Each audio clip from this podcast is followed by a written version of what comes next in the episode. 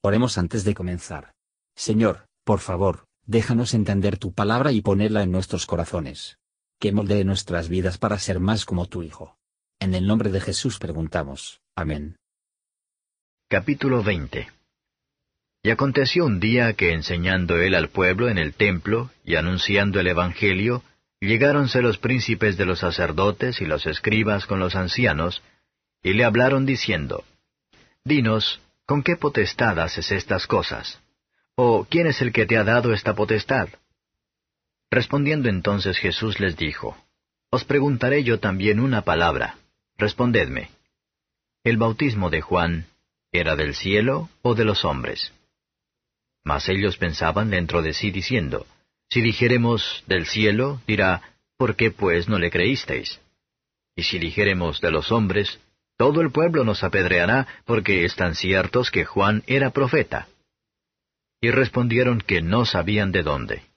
Entonces Jesús les dijo, Ni yo os digo con qué potestad hago estas cosas.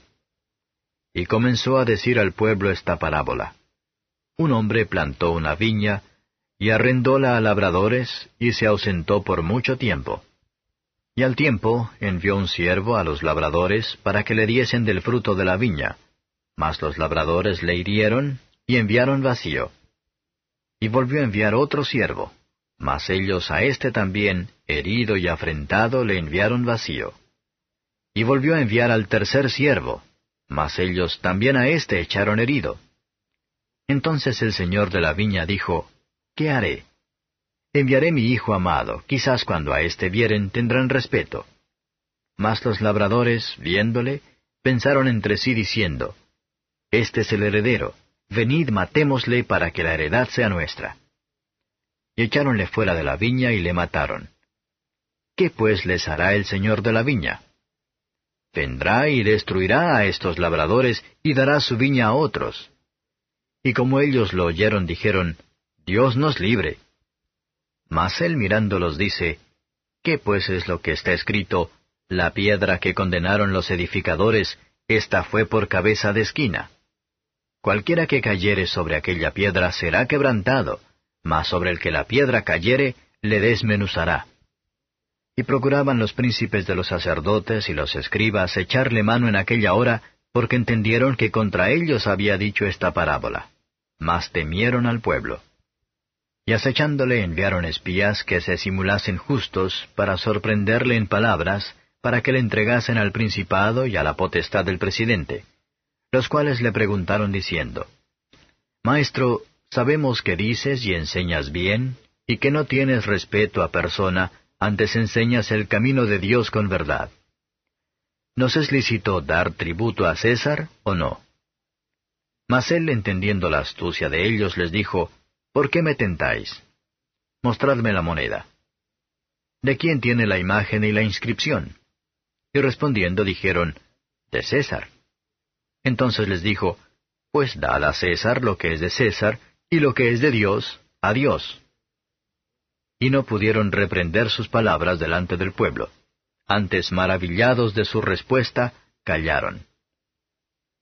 Y llegándose unos de los saduceos, los cuales niegan haber resurrección, le preguntaron diciendo, Maestro, Moisés nos escribió, Si el hermano de alguno muriere teniendo mujer, y muriere sin hijos, que su hermano tome la mujer y levante simiente a su hermano. Fueron pues siete hermanos. Y el primero tomó mujer y murió sin hijos. Y la tomó el segundo, el cual también murió sin hijos. Y la tomó el tercero, asimismo también todos siete, y murieron sin dejar prole. Y a la postre de todos murió también la mujer. En la resurrección, pues, mujer de cuál de ellos será? Porque los siete la tuvieron por mujer. Entonces respondiendo Jesús les dijo, Los hijos de este siglo se casan y son dados en casamiento.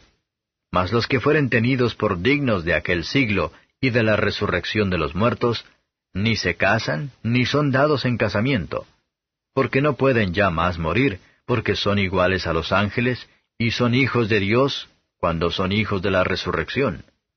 Y que los muertos hayan de resucitar, Aún Moisés lo enseñó en el pasaje de la zarza, cuando llama al Señor Dios de Abraham, y Dios de Isaac, y Dios de Jacob, porque Dios no es Dios de muertos, mas de vivos, porque todos viven a Él.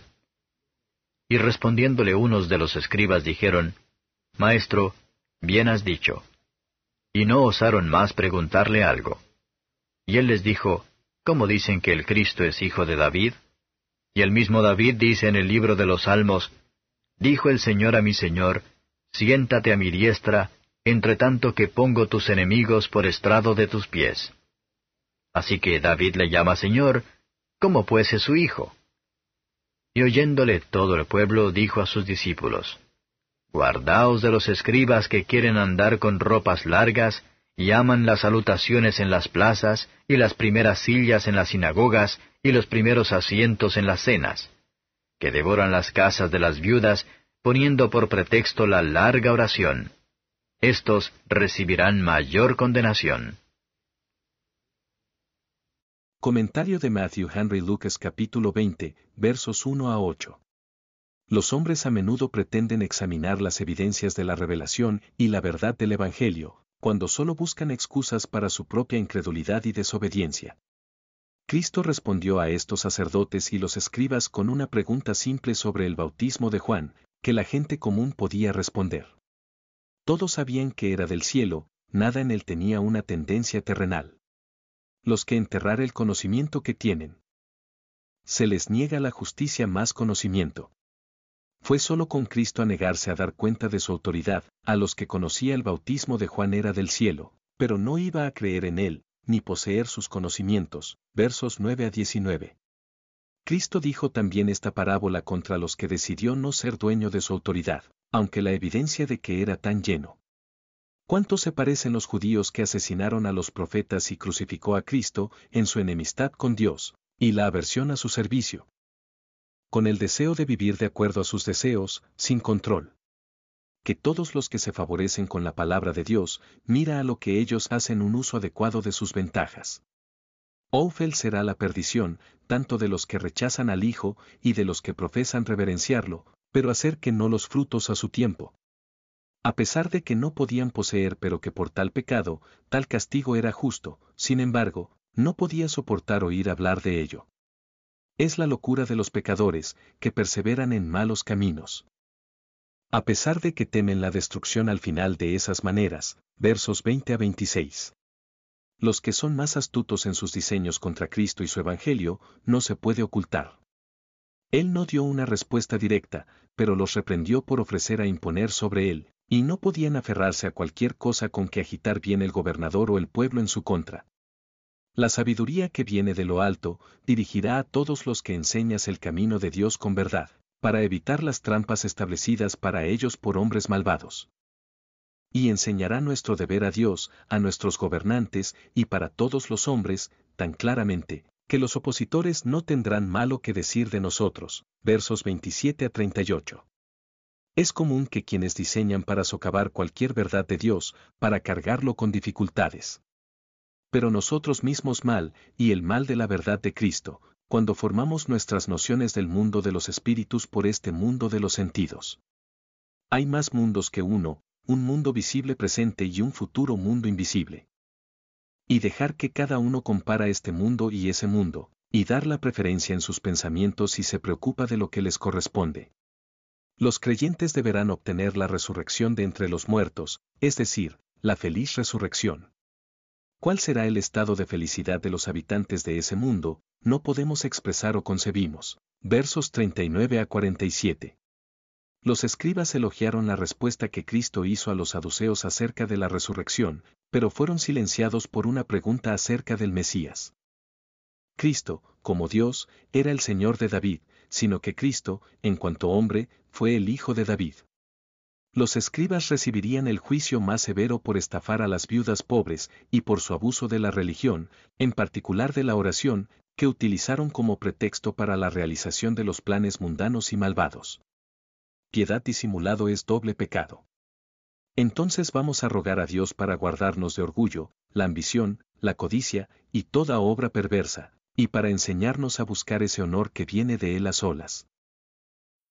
Gracias por escuchar y si te gustó esto, Suscríbete y considera darle me gusta a mi página de Facebook y únete a mi grupo Jesús Answers Prayer.